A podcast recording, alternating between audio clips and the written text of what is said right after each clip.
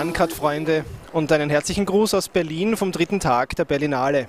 Ich bin hier gerade im Sony Center.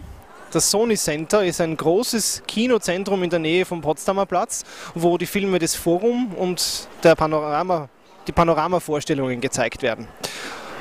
Eines der wichtigsten Festivalkinos und natürlich auch der wichtigste Ort der Berlinale überhaupt ist der rote Teppich beim Berlinale Palast, wo heute unter anderem Leonardo DiCaprio und der Regisseur des tollsten Films des heutigen Tages, wenn man Senat Halibasisch glauben darf und kann, nämlich Martin Scorsese, über den roten Teppich gewandert sind. Martin!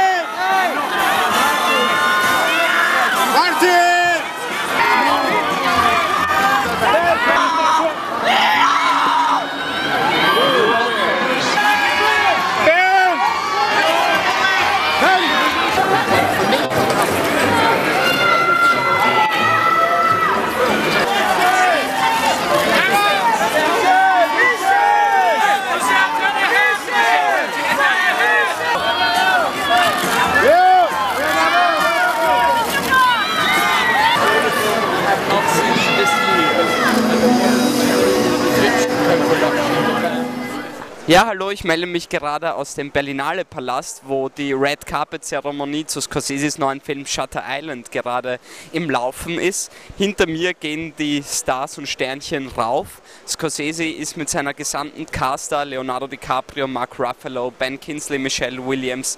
Sie sind alle hier. Ich konnte den Film heute bereits zu Mittag in einer Pressevorführung sehen und bin ganz, ganz schwer begeistert von dem Film. Wenn Scorsese Horror macht, ist es eben doch nicht nur Horror. Ich empfehle allen, den Film anzusehen, denn schließlich läuft er schon in zwei Wochen in Österreich an. Es gibt natürlich auch andere Filme, die hier auf dem Festival laufen und die ich euch ganz wärmstens ans Herz legen kann. Einer davon ist der von Doris Dörrie, heute Abend im Berlinale Special gelaufene neue Film namens Die Friseurin. Eine ganz bewegende Geschichte, ein bisschen ähnlich wie der amerikanische Oscar-Kandidat Precious, nur eben aus Berlin. Eine wohlbeleibte, aber sich nicht unterkriegen lassende Friseurin kämpft gegen die Arbeitslosigkeit und gegen die Ausgrenzung durch die Gesellschaft. Liebenswert, sehr originell, mit einem ernsten Themenkern, aber einer sehr, sehr humorvollen und augenzwinkernden Umsetzung. Absolut zu empfehlen. Was habe ich noch gesehen? Natürlich auch Wettbewerbsfilme deren zwei. Einer davon war der rumänische Wettbewerbsbeitrag If I Want to Whistle, I Whistle.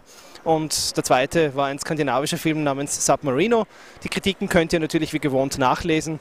Beides sind grundsätzlich Kandidaten für die Preise. Ob sie dann einen abräumen, werden wir sehen. In diesem Sinne verabschiede ich mich für heute von der Berlinale und freue mich, wenn ihr morgen wieder einschaltet auf Tag 4. Servus.